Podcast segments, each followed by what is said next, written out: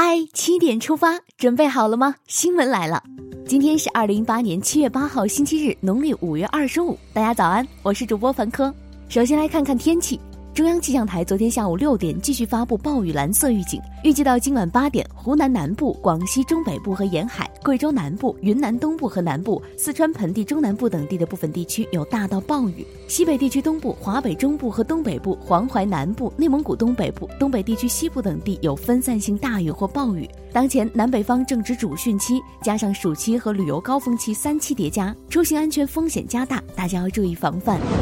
七月七号，生态文明贵阳国际论坛二零一八年年会在贵州省贵阳市开幕。国家主席习近平向论坛年会致贺信。习近平强调，中国高度重视生态环境保护，秉持“绿水青山就是金山银山”的理念，倡导人与自然和谐共生，坚持走绿色发展和可持续发展之路。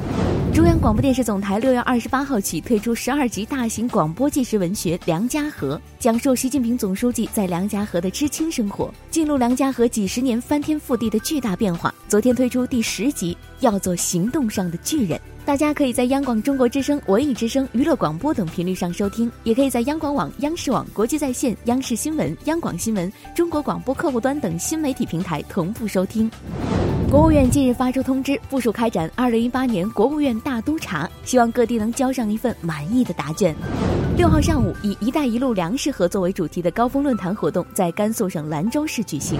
六号中午，美国正式对中国发动了贸易战，而就在几个小时后，美国贸易代表处却宣布，从中国进口产品的美国企业有九十天的时间向美国政府申请有效期为一年的关税豁免。据分析，这一通知是为了保护美国以及其盟友们所独资持有的中国分公司。这证明了，在全球化的今天，贸易战中不会有赢家。七月七号，中国全民族抗战爆发迎来八十一周年。侵华日军第七三一部队罪证陈列馆近日公布了侵华日军细菌战部队北之甲第一八八五部队的成员名册，这是我国首次大规模实名公布一八八五部队成员信息。历史不会忘记侵华日军的罪行。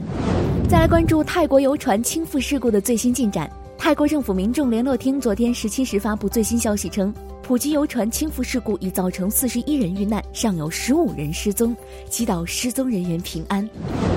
下面我们把目光聚焦俄罗斯，一起进入世界杯时间。昨天晚上十点进行的二零一八世界杯第三场四分之一决赛，英格兰二比零完胜瑞典，时隔二十八年再次晋级四强。第三十一分钟，阿什利杨角球助攻，马奎尔头球破门。第五十九分钟，林加德传中，阿里头球扩大比分。英格兰门将皮克福德多次做出精彩扑救，惊艳全场。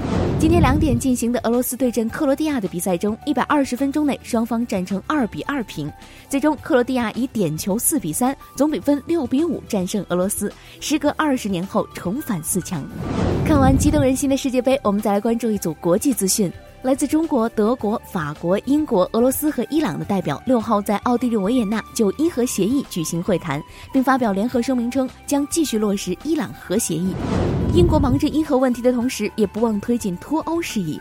英国首相特蕾莎梅定于当地时间六号召集内阁官员，商讨英国脱离欧洲联盟后的关税等方面计划。巴基斯坦前总理谢里夫因拥有超过合法收入的巨额财产，被判处十年监禁及八百万英镑罚金。看到处罚结果，谢里夫应该是悔不当初吧。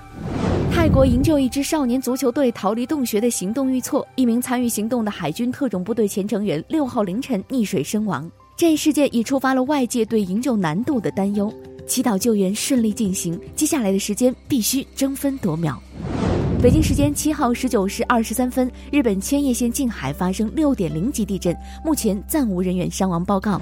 下面来看一组资讯：首都机场太远，南苑机场太小，这个问题即将得到解决。北京新机场及其配套工程将在二零一九年六月三十号竣工验收，九月三十号投入运营，以后出行旅游更方便了。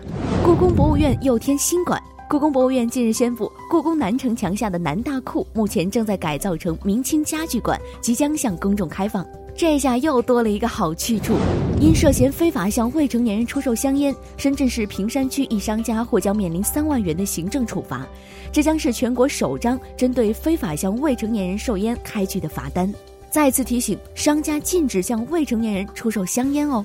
为期四天的二零一八中国国际机器人展昨天在上海闭幕，二百余家工业机器人展商带来了各自的全新产品，期待机器人产业未来的发展。家庭防盗怎么办？西安给出了妙招。七月六号，西安公安机不可失 App 正式上线运行，市民可以通过该 App 提前备案家中财物，发生窃案后一键报警。对小偷而言，这下可不是机不可失了。有人教你谈恋爱还能拿学分儿，不用说了，这肯定是别人的大学。近日，中国矿业大学开设的一门恋爱心理学选修课在网络爆红。该选修课主创人员带来了十多名教师团队，直面大学生恋爱问题，手把手教你谈恋爱，帮你们说出心声。已经毕业了怎么办？在线等挺急的。接下来是今天的每日一席话：我劝天公重抖擞，不拘一格降人才。二零一四年六月九号，习近平总书记在中国科学院第十七次院士大会、中国工程院第十二次院士大会上发表重要讲话，指出，拥有一大批创新型青年人才是国家创新活力之所在，也是科技发展希望之所在。我劝天公重抖擞，不拘一格降人才。广大院士不仅要做科技创新的开拓者，更要做提携好学的领路人。我劝天公重抖擞，不拘一格降人才。出自清朝诗人龚自珍的《己亥杂诗》，意思是选取人才时不要局限于一种规格或方式。好了，七点出发就到这里，咱们明天见。